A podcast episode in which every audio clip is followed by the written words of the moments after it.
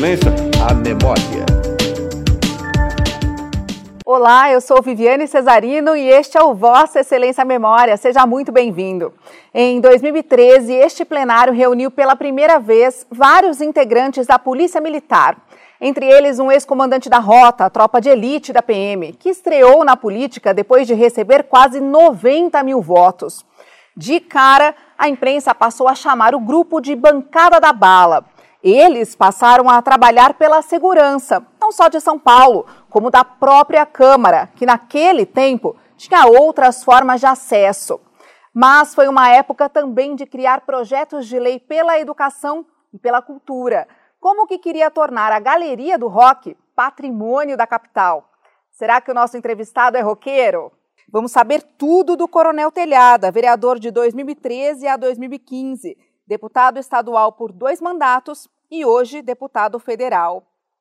Que honra te receber, muitíssimo obrigada pela presença. Obrigado, Vivi. A honra é minha, é um prazer retornar a essa casa, a qual eu tive o prazer de, de pertencer durante dois anos e só tenho boas lembranças aqui, tenho a certeza disso. Sei que o senhor fez história aqui. Não, fiz nada, eu aprendi muito aqui. É isso que eu quero saber.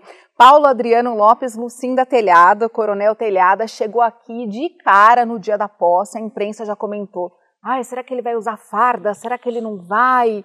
É, ficou todo um burburinho. A senhora pois achou é, né? pegaram né? no pé de cara, assim, do senhor? Não, logo que eu fui eleito, na, na, minha campanha de vereador já foi uma loucura, né? Porque eu apanhei muito na campanha. Porque do, do jeito que eu trabalho, da maneira que eu me posto, a gente incomoda muita gente. Pessoas que acho que não querem o bem do cidadão, só pode ser isso, porque eu só trabalho pelo bem do cidadão. E durante a campanha eu já tive muito problema de ser acusado, de ser... É, não digo vilipendiado, mas escrachado no sentido claro da palavra, falaram um monte de besteira.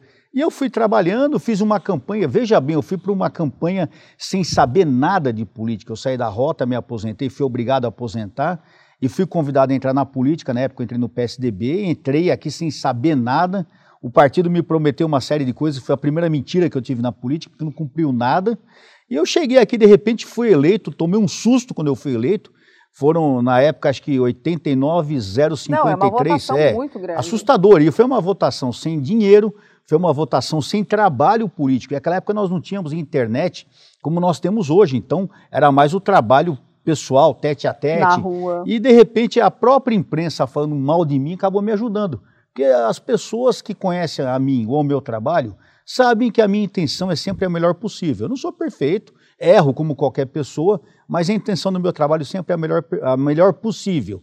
E com isso eu acabei tendo um resultado, na época fui o quinto mais votado do Brasil, tomei um susto, confesso a você, eu nunca esqueço no dia da, da apuração dos votos, a hora que abriu as urnas já, o primeiro resultado com 5, 10, 15, 20, 20 minutos, é, é, acho que era dia 5 de outubro de, de 2012, se eu não me engano, o primeiro, o primeiro, é, é, a primeira mensagem, a primeira é, notificação da votação, eu já saí entre os dez primeiros.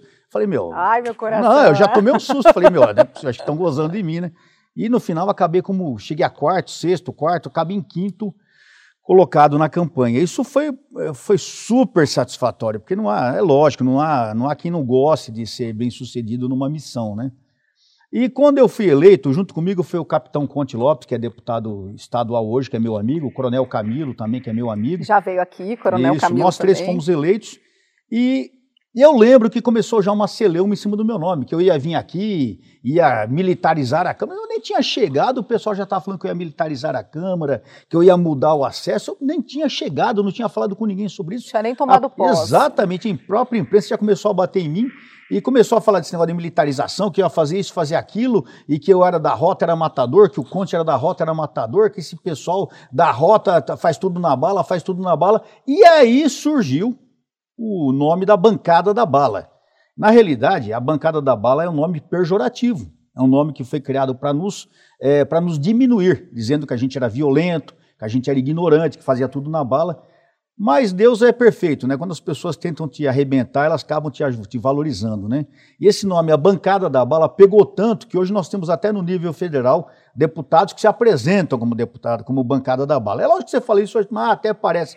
É só pegar os jornais. Eu lembro que em outubro de 2012, esse nome surgiu, Bancada da Bala. Eu até fiquei meio assim, falei, poxa, mas foi o que acabou nos ajudando. O Conte até falava, uma, ele brincava muito. Ele falava, é melhor ser da bancada da bala do que da bancada da mala, né? Com referência à corrupção, corrupção. na política. E assim nós chegamos em janeiro de dois, dia 1 de janeiro de 2013. Eu cheguei aqui, fiz questão, todas as minhas posses eu tomei posse fardado, com o uniforme da Polícia Militar. Eu sou policial militar, não abro mão dessa condição. No dia da posse eu coloco o meu fardamento. Isso causou também uma, uma novidade, porque até então ninguém havia feito isso. Antes de mim nós tínhamos o Olímpico, que já havia sido deputado estadual, ele não tomou posse fardado, o Coronel Biratã também não, o próprio, próprio Conte nunca tomou. E eu não, eu fiz questão de tomar posse fardado, como eu faço em todas as minhas posses. Isso chamou atenção. Eu lembro que na época uma grande emissora de televisão, que eu não gosto nem de falar o nome, mas todo mundo sabe quem que é, é o único deputado que foi mostrado na posse de, perdão, o único vereador que foi mostrado na posse de vereador foi o Coronel Telhado, eu em pé aqui, fardado, porque justamente eu estava fardado, né? Então eu, eu comecei a minha, a minha trajetória política. E Vivi, eu sou obrigado a confessar, eu, eu, eu entrei aqui sem saber nada, eu não, não, é, não é falsa modéstia, eu não sabia nada de política. Eu tinha entrado nessa casa, salvo engano, uma, duas vezes. É uma vez como comandante da rota e a outra num evento da Polícia Militar que eu vim para o batalhão ser homenageado ou algum colega sendo homenageado. Mas essa é uma falha que todo brasileiro tem. Você não sabe o que faz um vereador, você não sabe o que faz uma Câmara, uma câmara de Vereadores, uma Assembleia, uma Câmara de Deputados. Isso não era uma falha minha, era uma falha, é uma falha de, da esmagadora maioria dos brasileiros até hoje. Lembro que quando eu fui convidado para sair na política, eu falei: Deus me livre, isso é coisa de bandido, isso é coisa de crime organizado, o que, que eu vou fazer nesse meio? Lê do engano, eu estava enganado, não é coisa de bandido. Política é coisa de gente honesta, política é coisa de trabalhador, porque a partir do momento que a gente aceita que política é coisa de bandido, nós estamos nos dobrando ao crime. Nós não podemos reclamar de mais nada. E eu tinha essa ideia, não tenho vergonha de falar porque eu estava errado e confesso isso. E eu lembro quando eu falei que não queria, não queria, meus tenentes, meus capitães, quando eu comandava a rota, ainda subiram no meu gabinete e praticamente me enquadraram no gabinete. Uhum. Falaram, coronel, precisamos falar com o senhor. Pois não, olha, o senhor tem que sair na política, não quero, não quero, isso não... o senhor tem que sair. E se o senhor não sair, o senhor é uma pessoa trabalhadora, honesta, uma pessoa conhecida, uma pessoa que tem condição de ser eleito, porque a, a turma não imagina a dificuldade que é para você se eleger vereador, principalmente numa cidade de São Paulo, hoje com 13, praticamente mais de 13 milhões de habitantes. E o senhor tem condição de ser eleito, e se o senhor não fizer isso, o senhor vai perder o direito de reclamar. Eu parei, pensei, falei, pô, não é que é verdade? Todo mundo reclama de tudo. E de repente você que tem condição de se colocar no jogo e tentar mudar alguma coisa, você não fizer isso, você não tem porque está reclamando também, porque hoje na internet todo mundo é guerreiro. Todo mundo é guerrilheiro, todo e mundo corajoso, xinga, né? todo mundo valente, todo mundo xinga, aponta o dedo, ameaça. Só que na hora de sentar aqui ou subir ali, não é qualquer um não. E quando sobe, fala besteira ainda. Nós temos colegas aqui que não sabiam ler um discurso. Então precisa pensar bem. Não é só se candidatar. Você precisa saber que você vai cumprir uma missão e uma missão importante. Como eu disse a você, Vivi, eu cheguei aqui praticamente zero de, de, de política. Aí mas que eu comecei gostei, a aprender. Desculpa interromper o senhor, Lógico. mas eu gostei da primeira entrevista que o senhor deu. Foi para o jornal Agora. O senhor declarou: não serei da bancada da bala, não vou querer saber o partido do autor da proposta. Se for boa, vou defendê-la. Você saiu hoje. muito bem, eu não, achei. Mas eu penso até hoje nisso. Eu acho que você eleito, você é eleito pelos seus hoje, seguidores, né, que nós temos rede social, mas você é eleito por pessoas que pensam, comungam da mesma ideia que você, da mesma cabeça sua, do mesmo pensamento seu, dos mesmos ideais. Mas isso não quer dizer que eu não vá trabalhar pelas pessoas que não estão comigo. Eu acho que o, o, o legislador, o homem que está no, no, no, legislativo, no executivo e no judiciário, ele é eleito, ele é votado, no caso específico do legislativo e executivo, ele é eleito para trabalhar por todos. Eu não posso chegar aqui e você me falar alguma coisa e eu perguntar, você votou em mim? Ah, então não vou trabalhar para você. Não vou te representar. Não existe isso. Então, até hoje, por exemplo, teve aqui nessa casa, nós tivemos embates aqui é, terríveis com o PT, com o PSOL, e no final, em muitas votações, nós votamos juntos. Em muitos, a, em muitos projetos de lei, nós trabalhamos juntos, eles inclusive me apoiaram e eu apoiei algum deles. Então tinha aqui deputado do, é, vereador do eu sempre falo deputado, perdão, por causa da, da força Ai, do hábito, gente, né? ele é chique, ele é deputado não, perdão, federal agora. Não, não sou nada, eu não sou nada. E de repente estou deputado, estou deputado federal, a gente não é nada.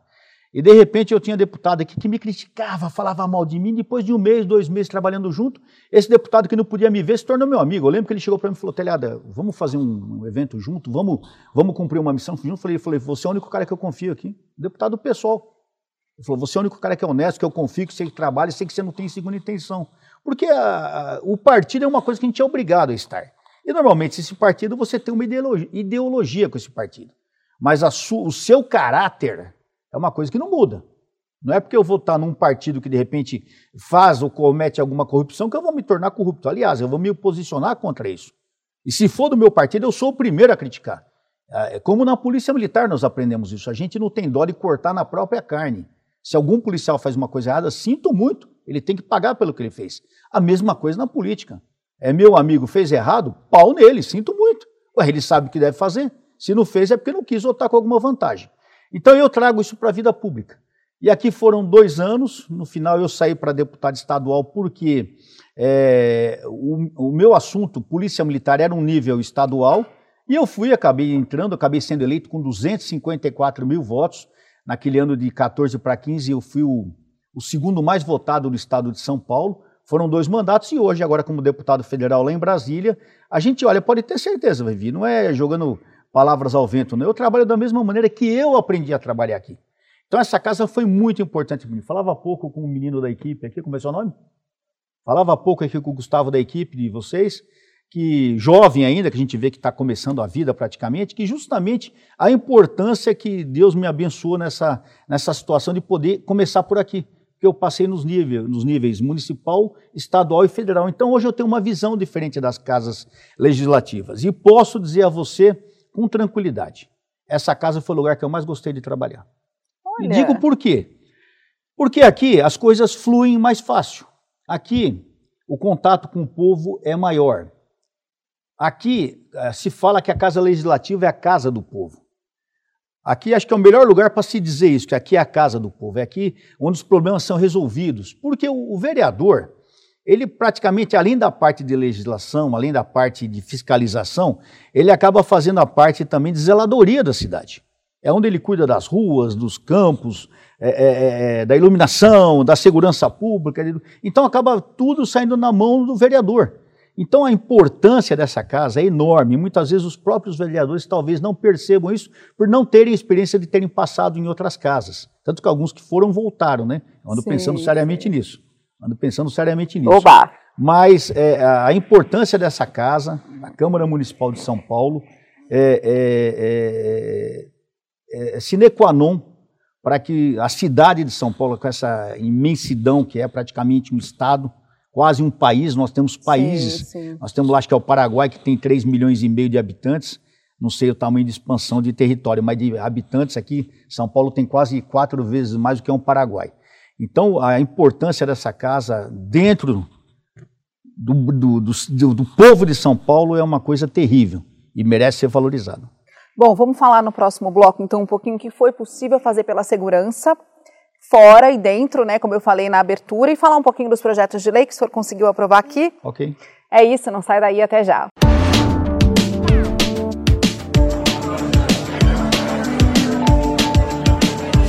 Vossa Excelência, a memória.